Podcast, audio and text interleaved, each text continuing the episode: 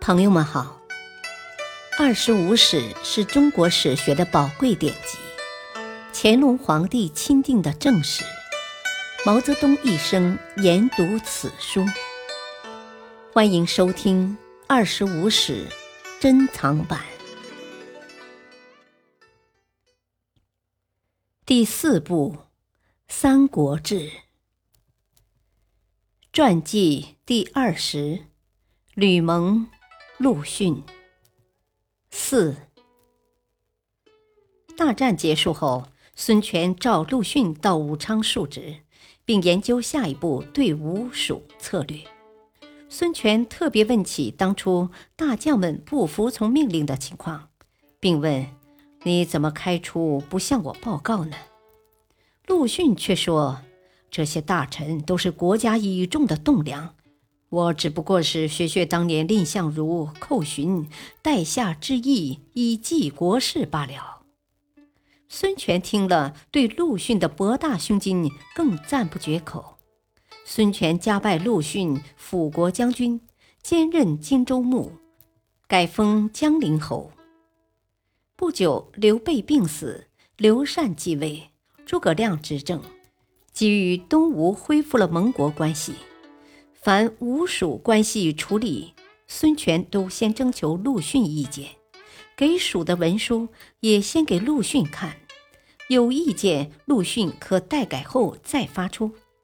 孙权还专门刻了他的大印，交给陆逊，供他日常处理吴蜀间的事务所用。君臣间相互信任到如此程度，这在我国历史上是罕见的。黄武七年（两百二十八年），孙权针对曹魏的策反工作，搞了一次反策反，派鄱阳太守周防诈降于魏大司马曹休。曹休率十万大军入宛，欲接应周防。孙权专门从荆州调回陆逊，任命他为大都督，假节钺，全权指挥围歼曹休的战略。陆逊指挥吴军大破魏军，斩获万余，获牛马驴车成万辆，军资器械无数。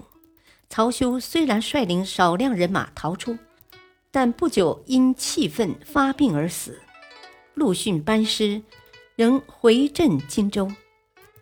黄龙元年（两百二十九年），孙权拜陆逊为大将军、右都护。该年。孙权东巡建业，行前专门调陆逊到武昌辅佐太子，并同时负责荆州及豫章三郡事务。陆逊虽身在前线，但仍关心全国大事，常上书发表自己的看法。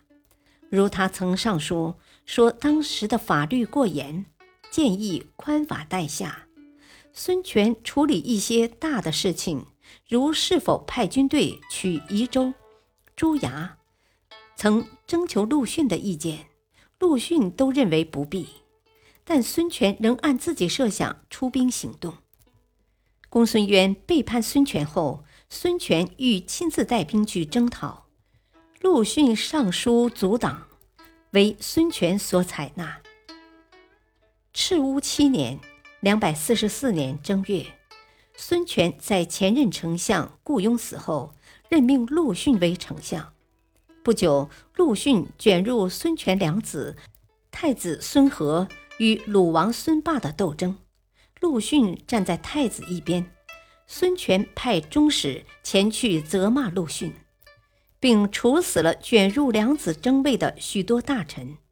陆逊忧伤过度，于赤乌八年（两百四十五年）二月死去。终年六十三岁。陆逊死后，家中没有一点多余的财产。平。吕蒙虽比孙权大四岁，但却是为数不多的由孙权一手栽培提拔的主要将领。他本人也非常刻苦聪明，善于学以致用，终于成为三国时期自学成才的典型。成为我国古代一流的军事家。孙氏政权立足江东，有一个江东化的过程。在这过程中，孙氏对江东大族由屠戮到任用，陆逊应运而起，作为地方大姓的代表人物，负责吴国西部军政，出将入相，对吴国政治产生了极大的影响。感谢收听，下期播讲第五部《西晋书》，敬请收听，再会。